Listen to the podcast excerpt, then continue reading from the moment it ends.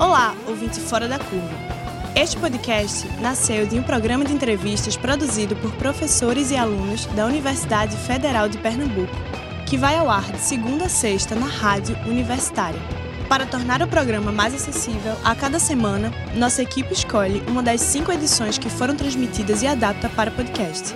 Também por aqui você poderá ouvir entrevistas ou conteúdos exclusivos. Você pode acompanhar todas as nossas edições ao vivo em facebook.com barra Programa Fora da Curva e todo o nosso acervo em youtube.com barra Programa Fora da Curva. Siga a gente no Twitter e no Instagram. Fique agora com a edição do programa Fora da Curva que escolhemos para esta semana. Fora da Curva. Jornalismo, crítica e diversidade. Eu sou Paula Reis, jornalista e professora do Departamento de Comunicação Social da UFPE. Bom, no último dia 20 de agosto, o Brasil e o mundo assistiram à cena do governador do Rio de Janeiro, Wilson Witzel, descendo de um helicóptero na ponte Rio-Niterói e comemorando a execução do sequestrador de um, de um ônibus urbano. William Augusto, de 20 anos, já tinha liberado os, os reféns quando saiu do ônibus, foi alvejado por um atirador de elite do Batalhão de Operações Especiais BOP da Polícia Militar do Rio de Janeiro. A cena também foi aplaudida por milhares de telespectadores que acompanharam pela televisão. Um cenário de mais violência institucional se desenha com as políticas de combate ao crime do governo Bolsonaro, que tem apoio de alguns governadores e de parte da população. Por isso, o programa de hoje pergunta: bandido bom é bandido morto? Para responder essa questão, estamos é, recebendo o professor e coordenador do programa de pós-graduação em Sociologia da UFPE, especialista em segurança pública, José Luiz Raton. Bom dia, Raton. Bom dia, Paula. Bom dia a todos. E também estamos com a socióloga, integrante da Rede de Mulheres Negras de Pernambuco e do Fórum Popular de Segurança Pública, Liliana Barros. Bom dia, Liliana. Bom dia, saudação. Estamos aguardando a, a, a, chegada também do presidente do Sindicato dos Policiais Civis de Pernambuco e representante do movimento Polícia Antifascista, Áureo Cisneiros.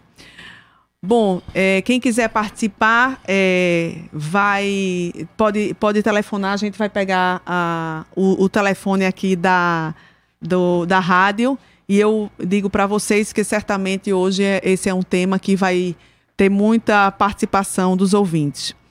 Bom, é, Liliana, quais os efeitos dessa cena, né, para o entendimento da população sobre combate a crime e segurança pública, na sua opinião?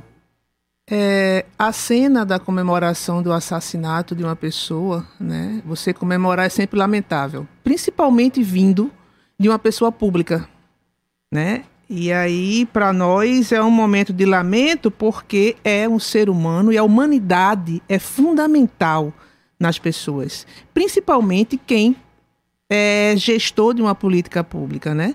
É, mesmo sabendo da situação, do perigo que, que algumas pessoas estavam sofrendo, mas eu acho que você investir na inteligência, você investir na, numa sociedade que veja que estamos lidando com pessoas, né? E que quem era aquela pessoa? Aquela pessoa tem uma família, uma situação emocional que depois é vista. Mas, enfim, eu, eu lamento muito, sabe, de eu ver um poder público e lamento pelas pessoas que também acharam que isso é uma coisa boa, você ter que assassinar uma pessoa que está numa situação de vulnerabilidade emocional. E eu gostaria que a polícia investisse um pouco mais na inteligência, sabe, investisse um pouco mais para evitar esse genocídio que está acontecendo, em especial da população negra. Raton, como é que você entende essa, é, é, é, os efeitos que essa cena pode ter para a população sobre esse entendimento sobre a segurança pública e combate ao crime? É, então, nós estamos vivendo um momento no Brasil, que não é de agora, mas nesse momento é um momento mais grave, mais agudo, é, em que é, esse tipo de atitude do governador do Rio de Janeiro se tornou muito mais comum do que no passado. Né? Então, como a Liliana mencionou, é absolutamente repulsivo que um, um governador comemore a morte de qualquer pessoa, em, em qualquer situação. É, é, é, pouco educativo, é pouco didático, é um mau exemplo. É, ele sinaliza para a sociedade um tipo de posição que é, é absolutamente inaceitável. Né? É, e esse governador ele tem feito outras coisas, né? Esse governador, ele, ele sobe em helicóptero que está com snipers atrás de, de pessoas que cometeram crimes e ele participa de uma operação em que o sniper está atirando. É, esse governador ele se veste como se fosse um é, integrante do BOP para estimular um tipo de polícia que é uma polícia da força, que é uma polícia do, do, do choque, que é uma polícia que tem que existir para situações uhum. específicas, mas não cabe a ele fazer esse tipo de coisa. E, além disso, passa para a população a ideia de que segurança pública é exatamente esse momento de matar, esse momento de mostrar força, quando a ideia de segurança pública ela envolve mecanismos de prevenção, mecanismos de aproximação é, da, das polícias da, da comunidade, ou deveria ser assim, né, de uma uhum. forma cidadã, igualitária, a construção de mecanismos de prevenção da violência que antecedam ou que possam prevenir a ocorrência de eventos como esse do, do, do sequestro do ônibus na, na Ponte Rio-Niterói, entre outros. Então, é, nós temos uma situação em que o presidente da República ele faz sinal há muito tempo, né, quando uhum. candidato e, e, permanece de armas nas mãos, o que é antieducativo. Inclusive tem uma foto símbolo da campanha, ele com uma criança no braço fazendo o símbolo de arma, né? É, a questão é, tá, é que é dita há muito tempo que além de ser ruim o que o presid esse presidente faz, o que o governador do Rio faz, entre outros, é que sinaliza para as pessoas a possibilidade de que elas façam isso também. Então, na verdade, é como se a autoridade política que, que funciona como referência para algumas pessoas, autorizasse no plano simbólico que as pessoas também façam isso em lugares que são muito desiguais, em lugares que a presença do Estado não, não está é, garantida e que cria uma relação sempre do mais forte com o mais fraco. E quem continua perdendo e quem continua morrendo são as pessoas negras, pobres, das áreas periféricas das grandes cidades do campo do Brasil. Então, isso é muito perigoso e a gente precisa repudiar isso com muita força e construir alternativas a esse tipo de, de, uhum. de posição pública.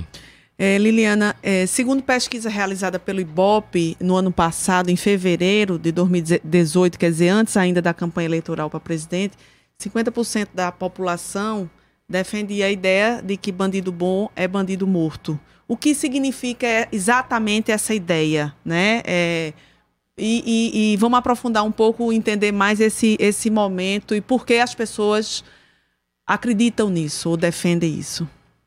É, o Brasil ele já nasce né, de uma colonização, de um, de um genocídio, né, da, do momento de escravidão, né? E aí o Brasil já nasce com essa, vamos dizer assim, com essa esse sentimento né, da desigualdade, da força, né, força em cima dos índios, força na escravidão, e isso vem de alguma forma caminhando. Né? E aí, quem especificamente é esse bandido que as pessoas acham que tem que ser morto? Né? Que não me remete muito à questão da escravidão. É o povo pobre e o povo negro. Né? Porque um gestor que tira o recurso de uma saúde pública em que você morre no hospital por falta de medicamento, você falta no hospital por falta de um profissional qualificado, isso é um assassinato, não é? Uma canetada de um gestor, de uma gestora, gestor, porque normalmente quem chega aos poderes públicos são os homens, eles assassinam várias pessoas, mas não é considerado um bandido, né? Quando você tira da educação a oportunidade dos jovens estudarem, e das jovens estudarem, você também é um bandido. Né? Mas a sociedade ela acaba é, perpetuando essa ideia que bandido bom é bandido pobre, periférico e negro. Né? Uhum. Você chega hoje no, no, nos, nos, na, nos cárceres, você vê um, um, um, navio negreiro. Né? Você não vê a, a, a realmente é, outra população que não seja esta. Uhum. Então, as pessoas precisam começar a refletir sobre isso, né? É, você, quando vem com essa ideia de bandido bom e bandido morto, que bandido é esse? Uhum. Né?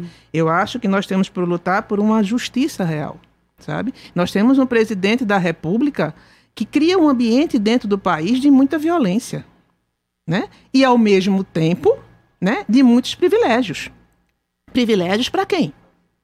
Né? E esse privilégio acaba também trazendo para a sociedade essa questão do, de um ambiente de muita violência. Então, eu acho que a gente tem que refletir muito sobre isso, entendeu? Uhum. Raton, essa frase mesmo, bandido bom é bandido morto, tem a ideia de uma vingança, ou de um, justa, just, um justiçamento É, nós, temos que analisar essa. Eu, eu, me parece que é uma, é uma questão muito, é, muito complexa que a gente precisa analisar no, no nível de complexidade que ela tem. Quer dizer, essa frase, ela primeiro, nós temos que perguntar o que é bandido, uhum. né? Quem é considerado bandido? A construção do bandido, né? Quem, quando se fala bandido bom e bandido morto, de que bandido você está falando? Porque bandido é quem? É quem pratica um crime, é quem pratica uma série de crimes, é quem pratica que tipo de crime? Tá? Se bandido é alguém que pratica crime, simplesmente isso, é, nós vamos pensar então que todo tipo de criminoso deveria ser morto, inclusive os criminosos que estão, digamos, no poder, os criminosos que estão ocupando carros, cargos públicos, os criminosos ricos. Não, não, de forma alguma. Por vários motivos. Porque quem. Porque no Brasil, do ponto de vista legal, não existe pena de morte. Então, se a gente quer seguir a lei, respeitar o ordenamento legal brasileiro, toda pessoa que, que rompe com a lei ou transgride a lei, ela tem direito à vida. Ela tem total direito à vida. É, agora, a questão é: quando se fala bandido bom e bandido morto, como Liliana disse, está se falando das pessoas pobres, das pessoas negras, das pessoas em situação de vulnerabilidade que romperam com a lei. Agora, a própria palavra bandido, para mim, já carrega alguma coisa, porque bandido é um menino que furtou no supermercado, ou um menino que está com 10 pedras de crack. Isso é bandido? O que, que é bandido? Então nós estamos desvirtuando e naturalizando uma palavra que é muito problemática, muito problemática. Além disso, é, esse discurso foi incorporado por setores conservadores no Brasil como uma forma de resolver o problema da insegurança, que não deve ser resolvido dessa forma. Isso não ajuda a resolver. Isso cria, na verdade, mais problemas. E outra coisa que eu acho muito importante que a gente precisa trabalhar é que amplos setores da população que é atingida por essa frase sustenta esse tipo de frase. Uhum. Então nós precisamos construir, digamos Sim. assim, estratégias nesses espaços onde as pessoas jovens, negras, em situação de vulnerabilidade social, estão sendo mortas, de, de debater com todo mundo e construir né, uma visão de que todas as pessoas têm direito à vida, à integridade física, independente do crime que cometeram. Se cometeram um crime, elas vão ser processadas através da justiça. A justiça é o espaço para resolver problemas e conflitos públicos. E não, nós não podemos entregar nas mãos de pessoas particulares a possibilidade de resolver esse tipo de problema. Porque isso pode gerar grupo de extermínio, isso pode gerar milícia, isso pode gerar uma série de situações muito perversas que vão atingir de novo as pessoas mais pobres, as pessoas negras, as pessoas que moram nas periferias urbanas e, e rurais do, do país. O governo Bolsonaro enviou a ação da Força Nacional para cinco estados, né? Goiás, Pernambuco, Pará, Espírito Santo e Paraná desde o dia 30 de agosto por um período de 120 dias, podendo ser prorrogado. Aqui em Pernambuco, a Força Nacional está atuando em Paulista. Sob o argumento, o, o, o governo usa o argumento de que é, para preservação da ordem pública, da segurança do cidadão e do patrimônio. Vocês é, já têm elementos para fazer uma avaliação da atuação em Paulista? A gente sabe que houve realmente é, já, inclusive, um, uma, uma carta de repúdio, né, da, uma nota de repúdio do Sindicato dos Rodoviários de Pernambuco em relação à atuação dessa Força Nacional em Paulista, né, que foi é, bem violenta, enfim. Então, o que é que vocês estão acompanhando e, e como é que vocês avaliam isso, Liliana? É, esse ambiente que está sendo criado, nós vivemos hoje no país uma, uma situação muito complicada, né? Porque para você enfrentar essa, essa, essa violência que está tá acontecendo no país, você tem que ter uma política pública. Então você tem no poder né, um político que incentiva a violência. Né? E aí, quando você cria esse ambiente na sociedade, as pessoas começam a ter esse olhar né? Você chega hoje na, nas comunidades e você não tem uma política para jovem, você não tem uma política efetiva de trabalho, o desemprego aumentando, quer dizer, que, que para onde nós estamos caminhando. Né? A coisa é tão séria que é, veio para a Força Nacional para o município de Paulista, aqui em Pernambuco. Eu integro o Fórum Popular de Segurança Pública, né? Que nesse fórum integram-se várias, vários organismos, ONGs, é, é, organizações sociais, de comunidade, enfim. É, e nós percebemos o quanto essa força ela é desnecessária. Porque você vem sempre com a repressão. você não vem com políticas públicas que realmente desenvolvam a diminuição dessa violência. Porque você colocar uma, uma Força Nacional para fazer vistoria em, em, em trabalhadores, sabe? E quando você vem para uma comunidade com toda essa força, você vem só com a repressão, a inteligência não existe. Se você quer atingir quem você quer atingir, você não vai atingir, né? Então, nós temos vários relatos né, de como essa força ela traz a insegurança para as pessoas. A juventude com medo de andar à noite, né? Porque uhum. o principal alvo, que a palavra é alvo, é jovem, negro e pobre. Né? Então as pessoas ficam assustadas, não traz segurança, traz para nós insegurança. Porque o que é necessário realmente do governo é, municipal, estadual e em especial federal é políticas públicas para enfrentar o que está acontecendo aí. Ator, então a gente pode até fazer uma per pergunta anterior, né? Se era necessária essa é, essa decisão, essa essa política, né? Que política é essa, né? Então, vamos entender o que o que significa isso. Esse, esse programa do governo em frente Brasil, está vinculado ao Ministério da Justiça, é um programa piloto. Então, esse governo passou oito meses para produzir um programa piloto em cinco cidades do Brasil: Ananindeua, São José dos Pinhais, Goiânia, é, Paulista e a quinta cidade, eu me esqueci qual é. É me parece que é no. A gente vai procurar. Que é no Sudeste. É, de qualquer forma, um país que tem 57 mil homicídios por ano, segundo o Anuário Brasileiro de Segurança Pública, que foi divulgado ontem. Um país que tem uma quantidade histórica de mortos, assassinados nas, nos espaços urbanos pobres, mais vulneráveis. E aí um governo demora oito meses para apresentar um plano piloto, que significa o envio de 100 integrantes da Força Nacional por cada um desses municípios.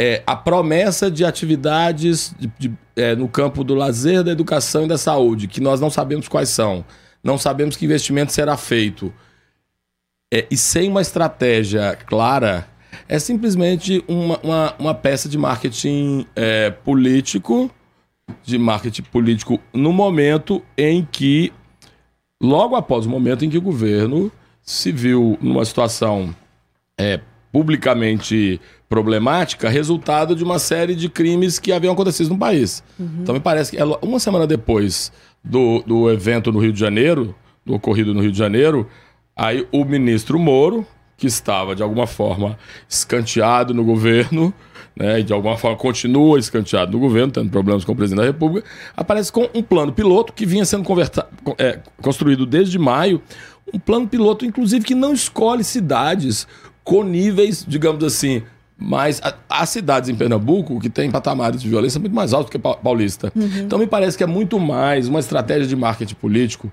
de mostrar que o governo federal vem fazendo alguma coisa quando o governo federal não vem fazendo nada. O governo federal não tem nenhuma iniciativa consistente, sistemática, de financiamento da segurança pública, de articulação do governo federal, os estados e os municípios, de construção de estratégias de prevenção da violência, de investimento em formação policial, prevenção da letalidade, de construção de, de, de procedimentos modernos de polícia. O governo federal não tem nada como política pública, no Ministério da Justiça especialmente.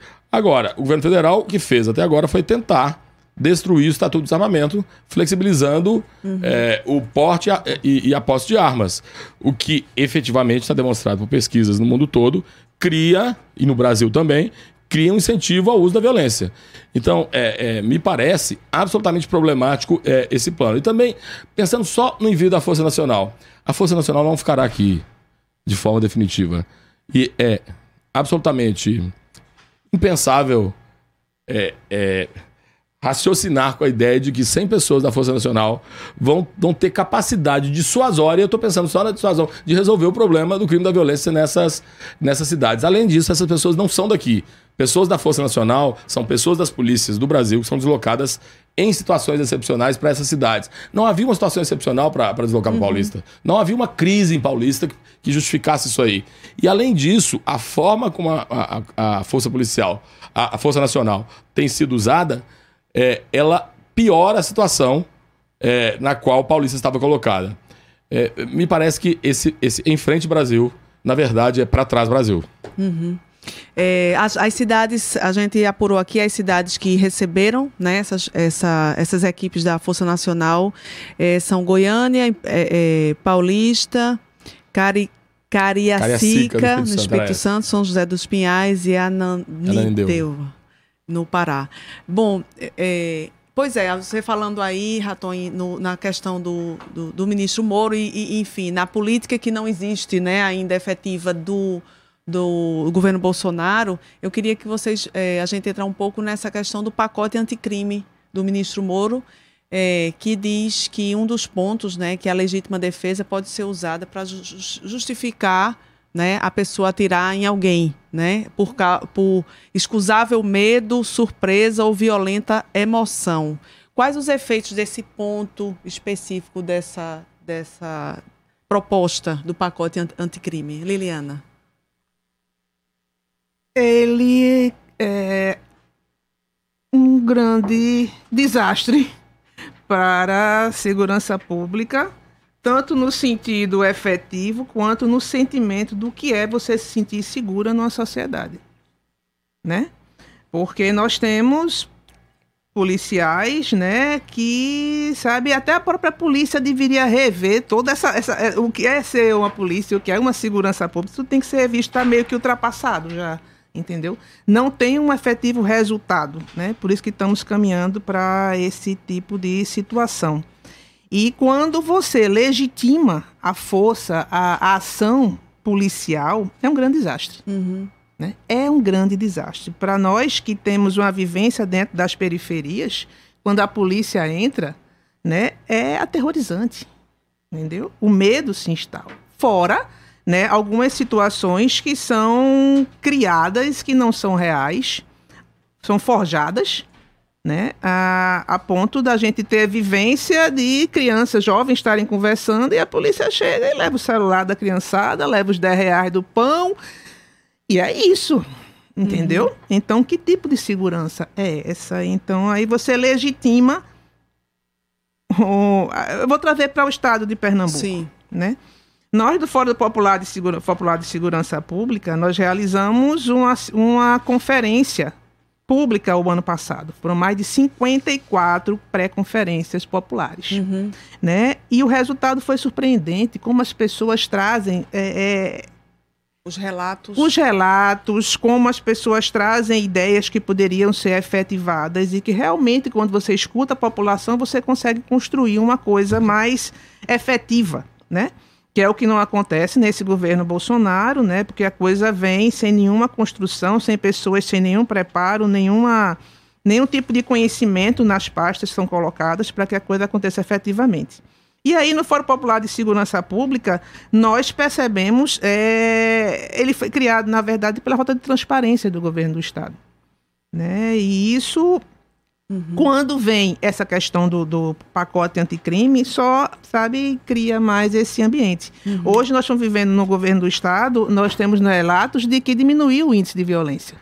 Mas a gente não tem como fazer esse comparativo, a gente não tem como efetivamente é, fazer esse tipo de, de, de, levantamento do que aconteceu. Então, nós fizemos esse, esse levantamento. Passamos o mês de agosto levantando o índice de mortes intencionais no estado de Pernambuco e muito nos surpreendeu, entendeu? Então, a gente está nessa luta aí até para, de alguma forma, a gente enfrentar esse pacote que está vindo aí, que só vem para não se prejudicar. Então a gente está nessa construção e para nós é um grande desastre esse pacote. E a gente sabe quem vai ser as principais vítimas e alvos é a sociedade uhum. pobre e preta, entendeu? E as pessoas achando que podem, sabe, é, é, colocar sua arma. A gente tem um governo que o primeiro assinado dele foi armar a sociedade.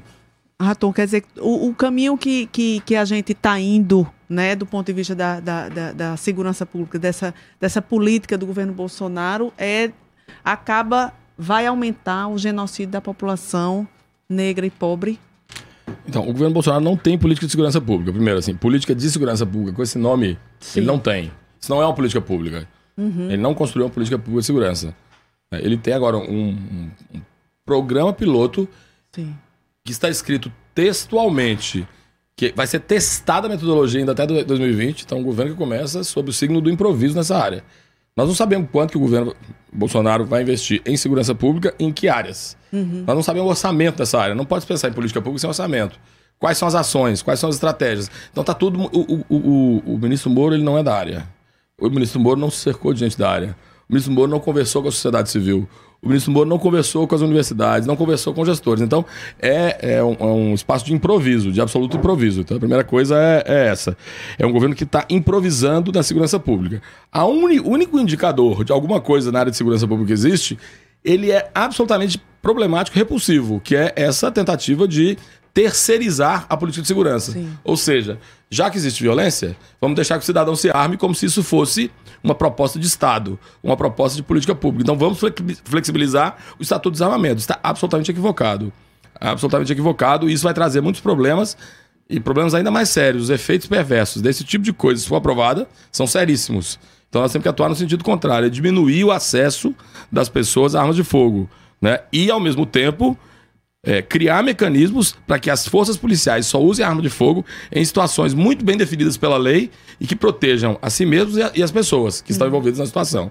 Então, nesse caso, por exemplo, o excludente de licitude que está sendo é, é, é, defendido pelo, pelo, pelo, pacote, pelo pacote de crime é, é, é um atentado ao bom senso, à razão, à humanidade. É uma coisa que é absolutamente problemática. Isso não existe em lugar nenhum do mundo. A legislação brasileira já tem hoje mecanismos que possam funcionar para casos específicos em que o policial, numa situação limite, foi obrigado a matar para proteger o policial. Agora, essa situação que está colocada pelo, pelo, pelo pacote, pelo presidente Bolsonaro e pelo ministro Moro, né, eles são os responsáveis por esse pacote, ela efetivamente ela, ela funciona como uma licença para matar. Uhum. Ela vai funcionar como uma licença para matar. E quem é que vai morrer? As pessoas que estão morrendo há muitos anos. As pessoas pobres, negras, moradoras das periferias, dos espaços vulneráveis. Então, as pessoas que têm sido historicamente mortas no Brasil, desde que o Brasil existe como Brasil. Então, é muito problemático. Então, as pessoas que estão interessadas em democracia, Estado de Direito,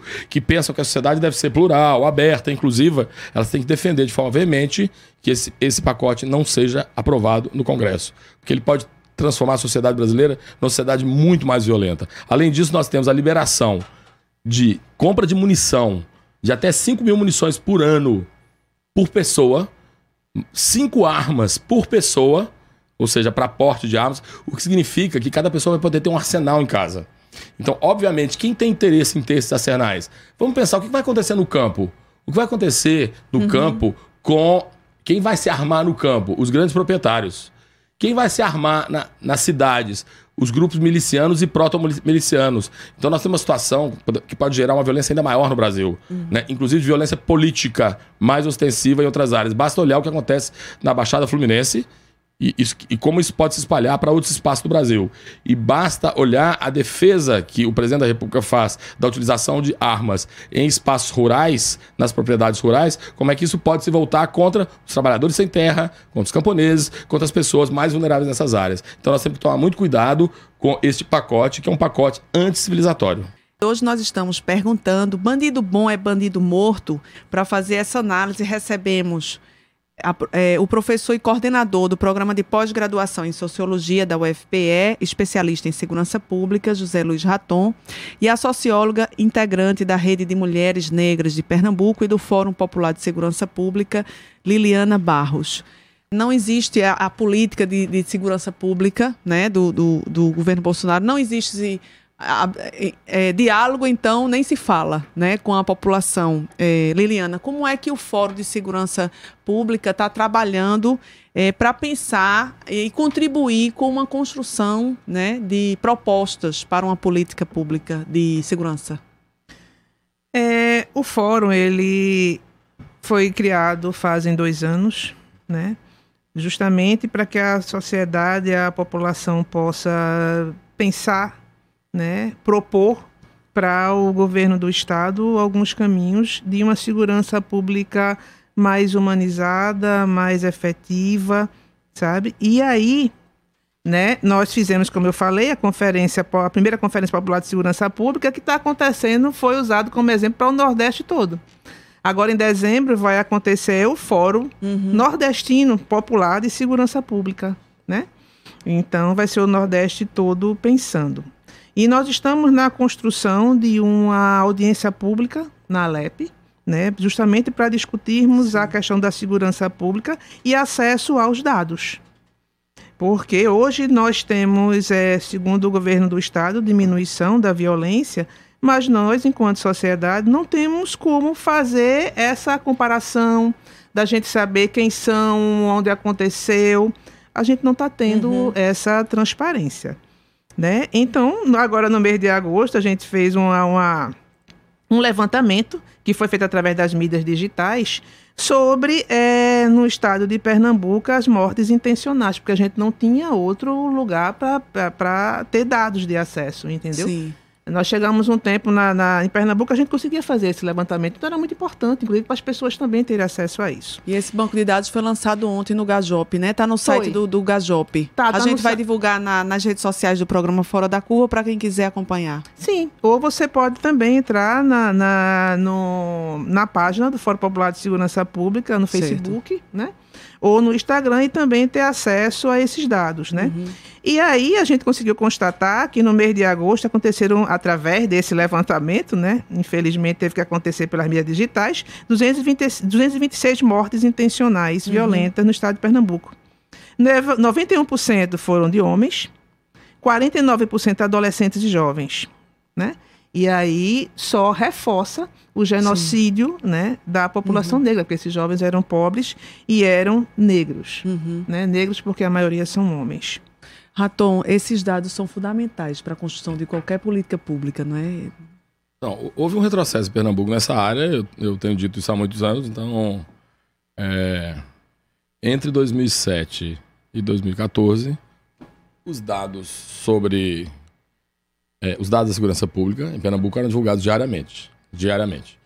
Então você tinha. eram publicados na página da SDS. 2015 foi suspenso. Né? É um retrocesso. E assim, é inclusive um contrassenso. Eu tenho dito isso para as pessoas todas, de forma crítica, mas é, serena, que quando os, os números estavam crescendo, deixaram de apresentar os dados. Agora, quando os números estão caindo, os dados não estão sendo mostrados, isso cria um problema de dúvida. Será que estão caindo mesmo? Porque não estão sendo apresentados. A gente sabe que está caindo por quê? Porque o DataSUS mostra que está caindo. Então, em 2018, efetivamente, houve uma queda em Pernambuco, que é o DataSUS, que continua sendo divulgado. Mas ele é divulgado com muito atraso, porque ele tem um mecanismo de checagem. Uhum. Né? O DataSUS é o dado do Ministério da Saúde, Sim. do Sistema de Informação de Mortalidade. A gente sabe que está caindo. Mas é obrigação de qualquer governo, em qualquer lugar, colocar informação que é de interesse público disponível para a população. Porque isso é a base de qualquer política pública e é a base para o controle social e para a participação. Então, o Fórum é, Pernambucano de Segurança Pública, Popular de, de Segurança Pública, está é, tá, tá construindo uma iniciativa que é muito interessante, que é uma iniciativa de controle, mas eles estão utilizando mecanismos por fora, digamos assim, utilizando a informação digital, a informação que sai nos jornais e tal, para construir algum tipo de estratégia para mostrar para o governo o que tem que ser feito, para tentar entender é, que, quem são as pessoas que estão morrendo. São homens, são mulheres, são negros, uhum. não são negros, são pessoas de que, de que localidade, de que tipo de bairro, né, para poder construir é, políticas públicas. Mas isso é obrigação do governo. Então, transparência é uma coisa importante. E esse, esse governo também, no passado, já teve mecanismos de aproximação e de debate com a sociedade civil, ele também, há algum tempo, não cria espaço de debate com a sociedade civil. Então, a construção da Conferência Popular de Segurança Pública foi muito importante é, em Pernambuco e é importante que ela continue acontecendo como espaço autônomo da própria sociedade civil, mas o governo deveria criar, junto com a sociedade, espaço para a construção de conferências, como se faz na saúde, como se faz na assistência uhum. social, uhum. como se faz na educação e como já se fez em Pernambuco em outras épocas recentes. Isso é previsto em lei, não é, Raton? É previsto em lei. É previsto, é, é previsto em lei a existência de um sistema, ela precisa ser regulamentada para definir periodicidade, hum. porque as outras áreas que têm mais tradição, como a saúde, Sim. educação, assistência social, já existe, digamos assim, há, há mais de 30 é. anos um movimento mais denso, que, que, inclusive que foi, digamos, é fruto da Constituição de 88, uhum. né? E nós precisamos construir para o Brasil todo, mas para Pernambuco também, mecanismos tanto de é, obrigar governos, a, qualquer governo, a apresentar os seus dados nessa área e obrigar governos a organizar espaços, que sejam espaços com a participação de, do Estado, dos trabalhadores da área e da sociedade civil na área de segurança, que possam produzir e acompanhar, monitorar consistentemente o que está acontecendo na área de segurança. Mas tem, precisa ser um espaço institucional. Uhum. Né? Precisa ser um Sim. espaço institucional. E aí nós temos, nós temos nos últimos anos aqui no, no, em Pernambuco, e no Brasil como um todo também, um déficit de participação e um déficit de transparência. Uhum. É, quais são os princípios, Liliana? Se a gente pode falar assim, não sei se a gente pode falar assim, de princípios norteadores de uma política de segurança pública é, humanizada, focada na, na, no respeito ao cidadão, numa, numa, polícia também profissional, quer dizer, todos os lados sendo é, efetivamente participando coletivamente de uma política mais humanizada. É, inicialmente, eu acho que uma política voltada para a questão das drogas, hum. entendeu? Porque quando a gente se remete a esse número do genocídio da, da juventude negra, está é, tá relacionado diretamente à questão das drogas. Né? E isso não é pautado na sociedade, é criminalizado, mas não é pautado. Uhum. Né? Então seria importante que houvesse uma humanização dos policiais de todos os níveis, né? Mas que humanização seria essa se você tem no governo federal alguém que cria esse ambiente de violência? Que há uma política inclusive de gratificação, né? Quando, sim, quando sim, para o policial é, é, é, capturar alguém com sim. portando é. algum é, e quando chega mais droga. perto do prazo de você de, de, de, fazer esse levantamento, se você vai ganhar esse bônus, essa gratificação ou não, então eu saio por aí para aprender, para fazer o que tem que ser para poder ganhar minha bonificação no final do mês, entendeu? E aí eu vou para onde, né? Então, é, seria essa formação mais humanizada para, policiais em, em diversos níveis, né? Seria uma segurança pública em que é, houvesse, na verdade, uma punição, sabe? Uma punição para que esses policiais que agem de forma irregular, né? Eu acho isso importante, como também para a sociedade a punição para quem faz alguma coisa que mereça que a justiça seja efetivamente exercida. Né? Enfim, voltando para uma, uma, segurança pública mais humanizada, que a gente sempre se reporta. Uhum. É tão interessante isso, que quando você fala em segurança pública, vem para nós uma imagem muito deturpada do que seria. Uhum. Né? Porque eu ligo minha televisão hoje, eu tenho. Né, eu não assisto, mas é muito presente na casa das pessoas programas de televisão e de rádio que são extremamente violentos. Então você coloca dentro da sua casa um ambiente de violência sempre muito presente, como se fosse natural, como se fosse normal. E não é. Uhum. Né? O bom é você andar com aquela sensação de humanidade, de que uma sociedade mais justa e igual para as pessoas é possível, né? em que você não é assassinado por 80 tiros que está dentro do seu carro, que a polícia não vai confundir um, um guarda-chuva guarda com, com um fusível, entendeu? Um fuzil.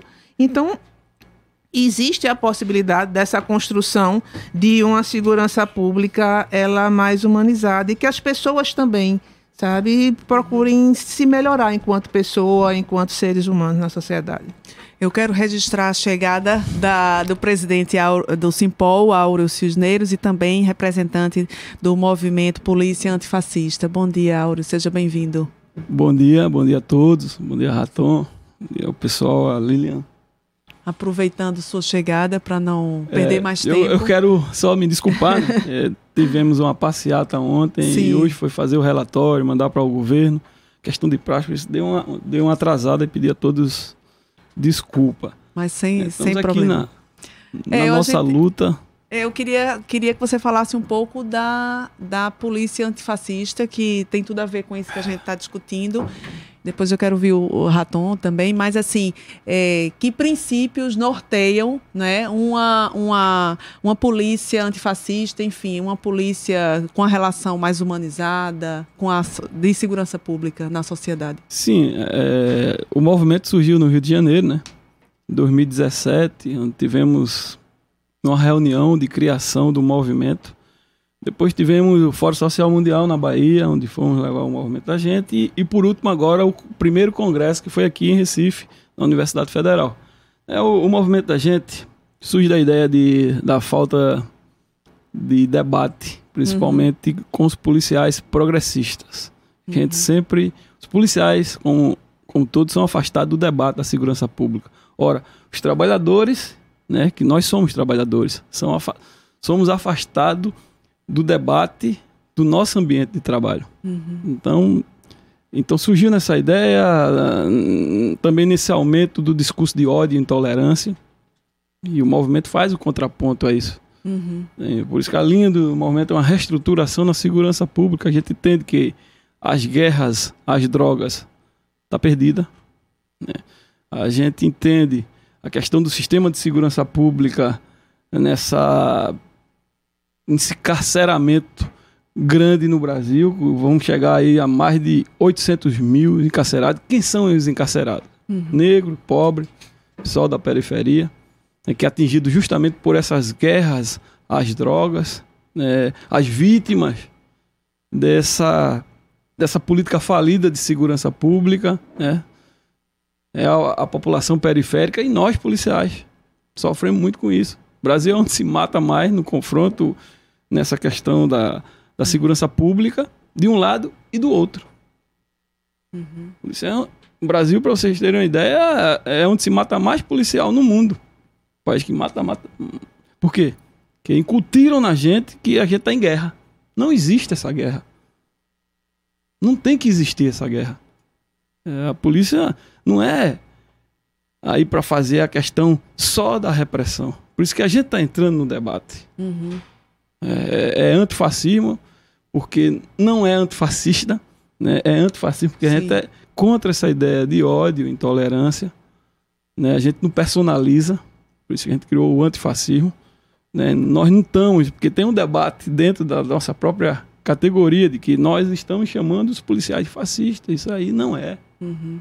É. A principal linha da gente é justamente, primeiro, o policial se entender como trabalhador, se reconhecer como trabalhador. A partir daí vem toda uma humanização, a inserção na sociedade e entender até o movimento uh, dos outros trabalhadores, uhum. se incorporar no movimento do, dos outros trabalhadores por uma, uhum. por uma sociedade mais justa, solidária, uhum. fraterna, menos violenta.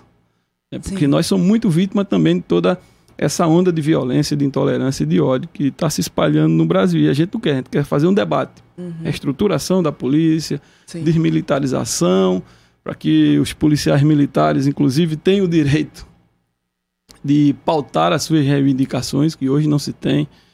Né? E toda uma reestrutura na segurança pública, uma única polícia uhum. civil, sem ser militar, né? São muitos pontos aqui para a gente discutir. Pois é. Vamos, vamos, ver se a gente pega o restinho do tempo para No nosso entendimento, Sim. segurança pública falida. Uhum. E a gente está colocando um outro viés tá. de segurança pública, com valorização policial, policial humanizado, uhum. debatendo sobre direitos humanos. Sim.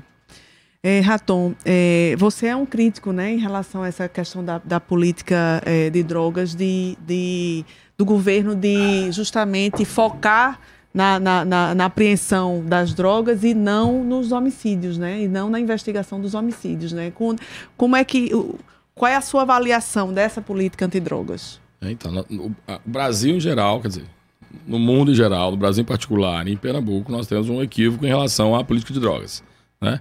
A política de drogas, ela, ela tem penalizado, é, de alguma forma, o usuário e ela tem tratado de forma é, equivocada é, as pessoas que estão envolvidas com o que a gente chama mercado de drogas. E ela tem gerado uma série de distorções. Então, em primeiro lugar, dizer, do ponto de vista geral, é, nós, a, a minha posição é que a gente precisa descriminalizar e legalizar, porque efetivamente nós precisamos transformar a questão das drogas numa questão de saúde pública, de educação, e não numa questão de segurança pública. Tá, mas hoje o marco legal, né, é um marco que é proibicionista. Uhum. O que pode ser feito com esse marco, já enquanto a gente disputa Sim. a possibilidade de descriminalizar e de legalizar?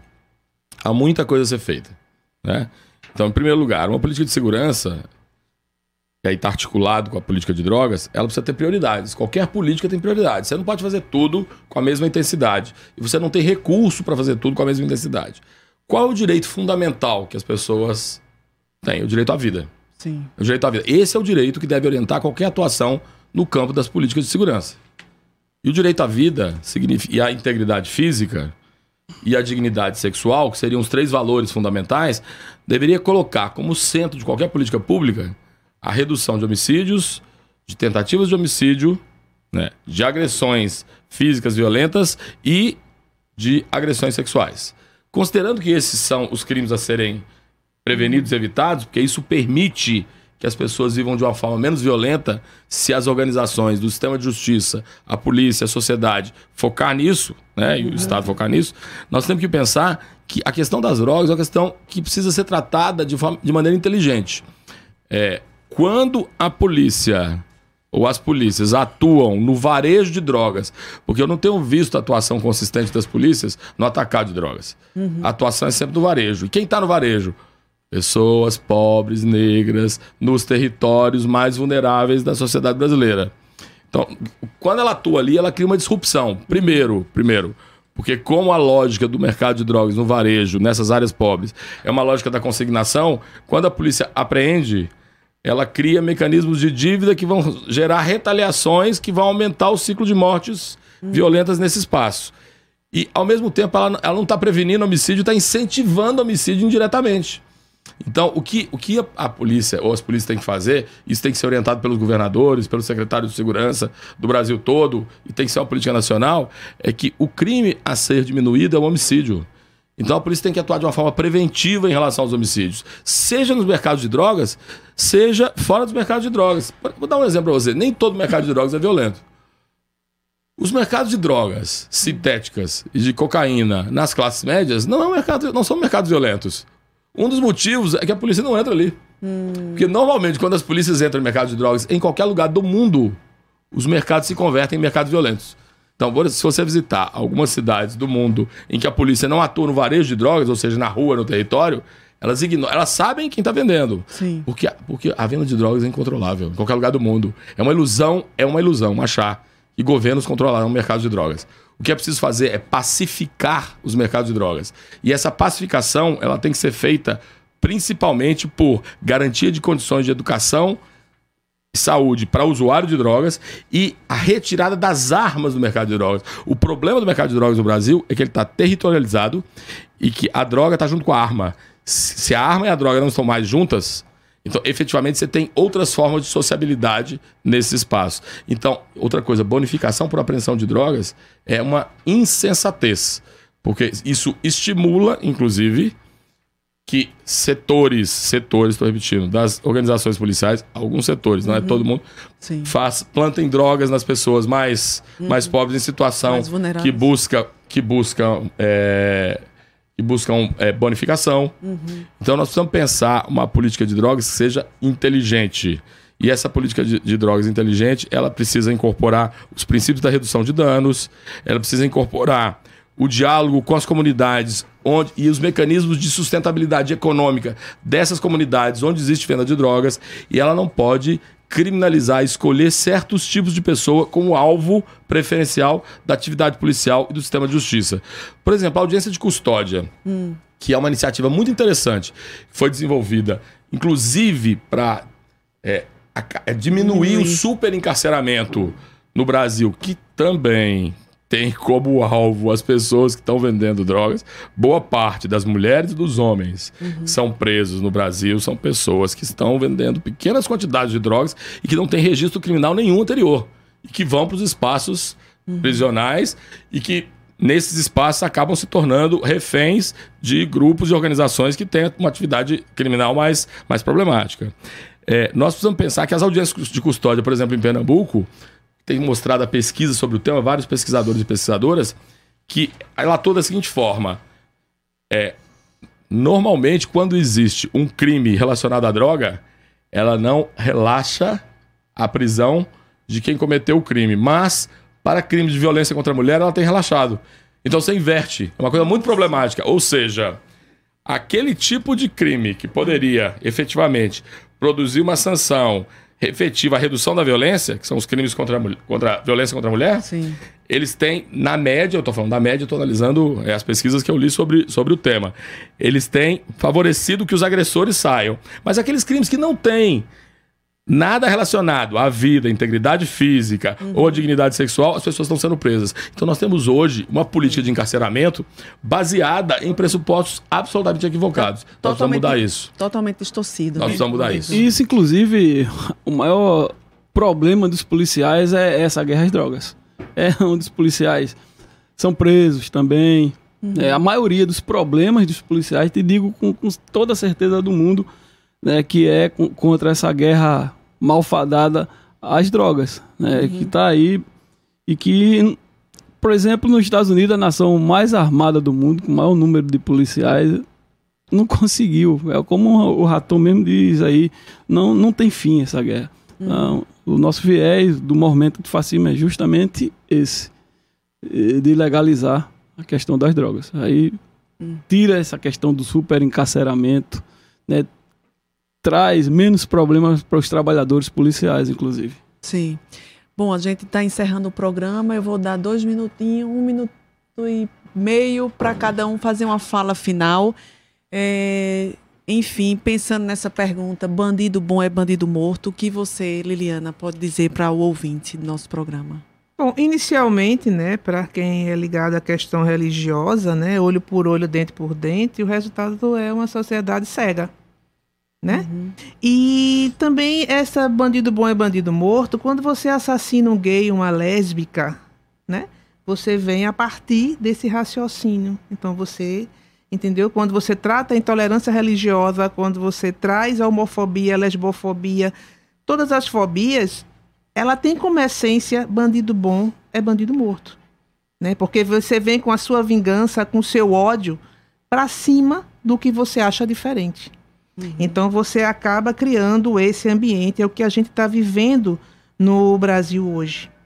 Então a nossa ideia inicialmente é para que as pessoas se humanizem, tenha mais amor no coração, entendeu? E que o poder público tenha a sensatez de trazer para a sociedade uma sociedade mais humanizada, mais justa, que tenha o bem viver como princípio.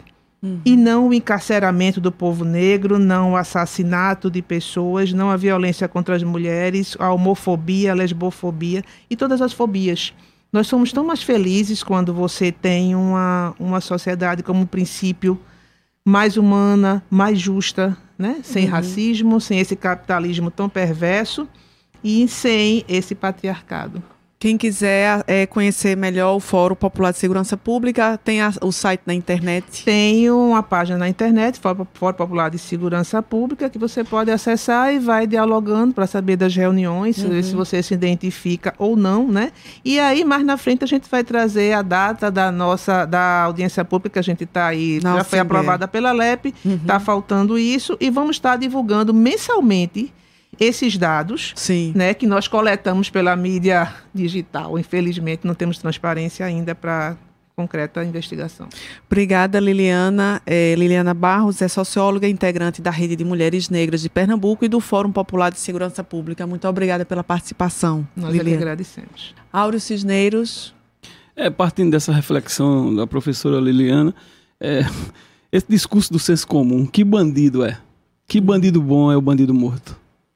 E a gente sabe bem, né? É o jovem negro da periferia. É esse o centro é, dessa higienização pregada nessa onda de fascismo que está aí no Brasil.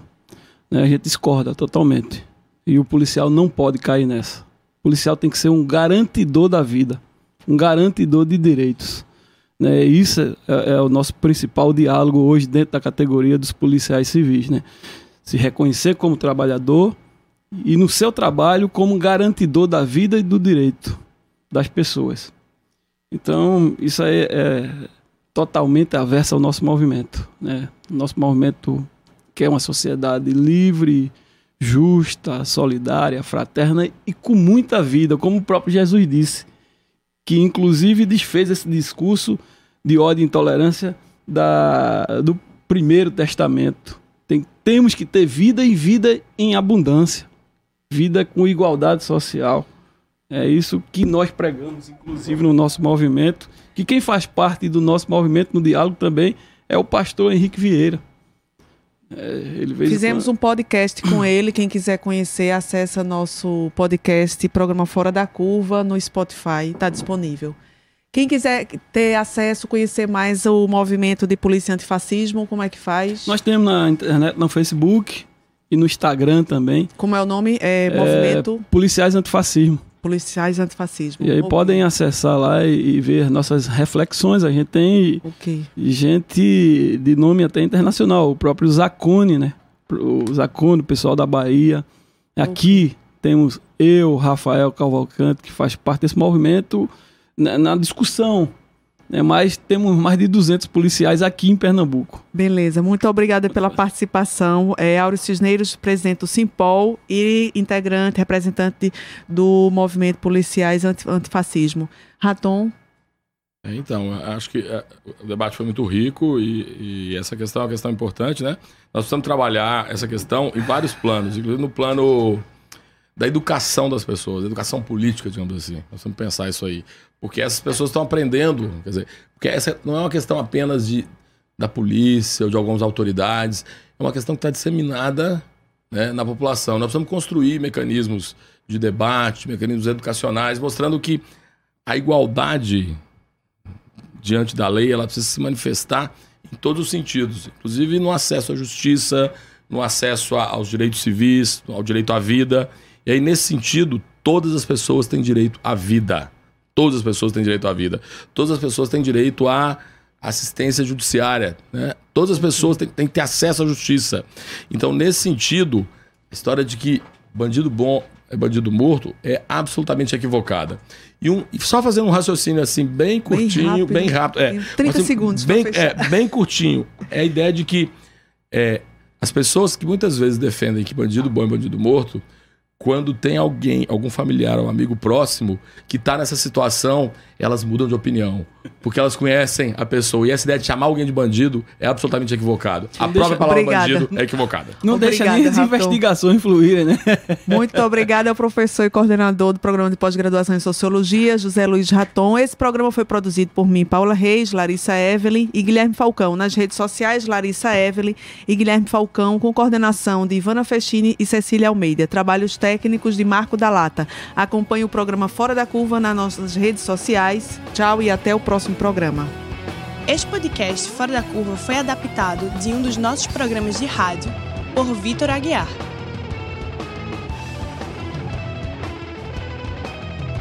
Para você que nos acompanhou até aqui, obrigada e até o próximo programa.